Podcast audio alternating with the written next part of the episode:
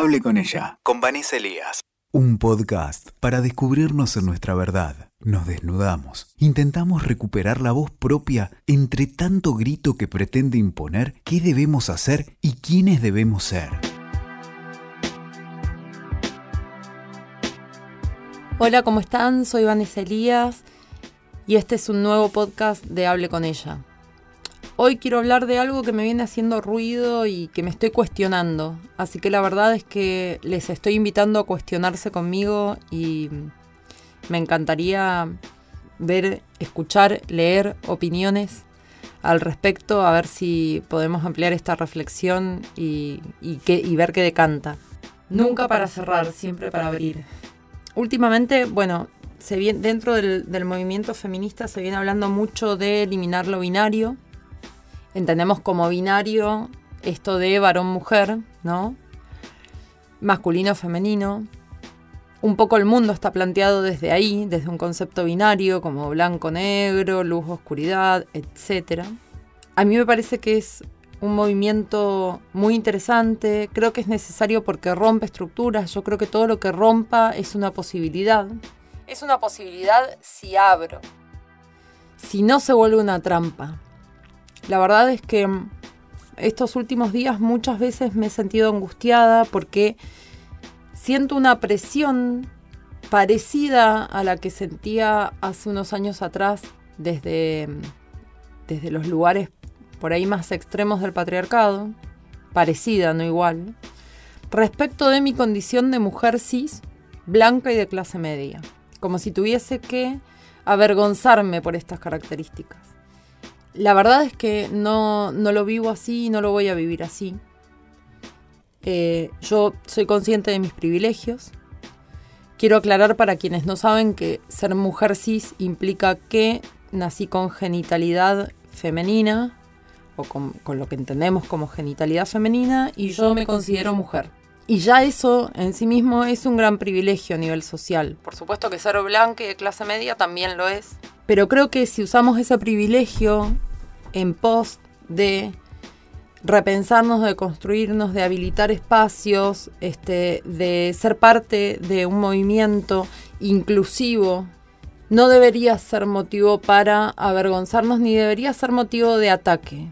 Digo, no soy biologicista por eso. Creo que es lo que me tocó. No voy a hablar en nombre de la comunidad trans, ni de la, ni de la comunidad intersex, ni de la comunidad queer, porque me parece que sería absolutamente irrespetuoso, porque es una comunidad a la que no pertenezco, pero no por eso dejo de eh, querer que sean parte de este movimiento. Siento que estamos en la misma lucha, me alegra profundamente que así sea, siento que es, eh, son sectores absolutamente necesarios, que no son minoría, que vienen este, ganando espacios que tienen más que merecidos y yo me siento parte de eso. Pero muchas veces también me siento atacada por esto, ¿no? Por considerarme, que quizás por quedar anclada dentro de lo que otros consideran binario. O sea, por considerarme mujer y ser una mujer cis. Y entonces ahí eh, creo que tenemos que, que repensar, que cuestionar qué pasa. Yo en lo personal vivo no vivo lo femenino como una herida, vivo lo masculino como una herida. Creo que estamos de hecho decantando esa herida de la energía masculina. Cuando hablo de femenino masculino me, me refiero más a una cuestión energética, que entiendo que todos tenemos, ¿no? Energías que aparecen así más asociadas a lo que entendemos como femenino y quizás eso tenga que desaparecer, estos términos como femenino y masculino. Yo creo que tienen que desaparecer. Estoy de acuerdo en que tiene que desaparecer.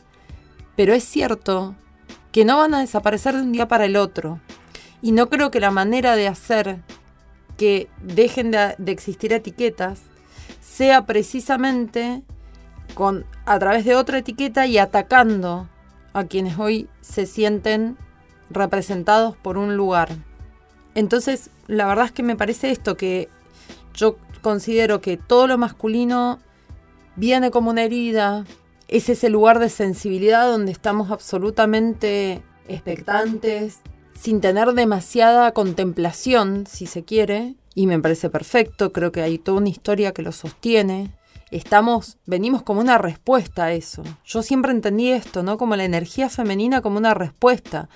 De hecho, la, última marcha que tuvimos ahora del 8M fue una marcha transfeminista, finalmente, lo cual me parece uno de los mayores logros de, este año, eh, pero de feminidades y, y disidencias. O sea, siempre la masculinidad queremos que quede por fuera, por lo menos por ahora. Entonces, creo que en ese sentido no, no, no, no es el camino a atacar lo femenino. Por lo menos no es el camino que yo elijo. Y no, no quiero sentirme atacada. Y no quiero sentirme culpable de ser quien soy. Me parece que está bueno que lo pensemos.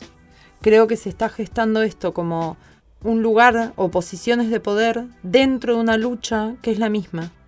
Y creo que ahí corremos riesgos. Bueno, nada, esto, para pensarlo, para abrir al cuestionamiento, para que me ayuden a ver qué decanta, porque es algo que sigo, que sigo preguntándome, que sigo cuestionándome a diario y que me parece importante que lo reflexionemos. De verdad que Ah, tiene que haber conciencia de clases y, para que eso, eso, exista creo que debemos reconciliarnos con nuestra clase y entender que el pertenecer a una clase y tener ciertos privilegios debe ser usado precisamente con conciencia. Debe ser usado para eh, poder continuar luchando y deconstruyendo las diferencias en relación a esto. Y no para atacarnos entre nosotros. Bueno, se las sigo otro día. Gracias por escucharme. Escuchaste. Hable con ella, con Vanessa Elías. WeToker. Sumamos las partes.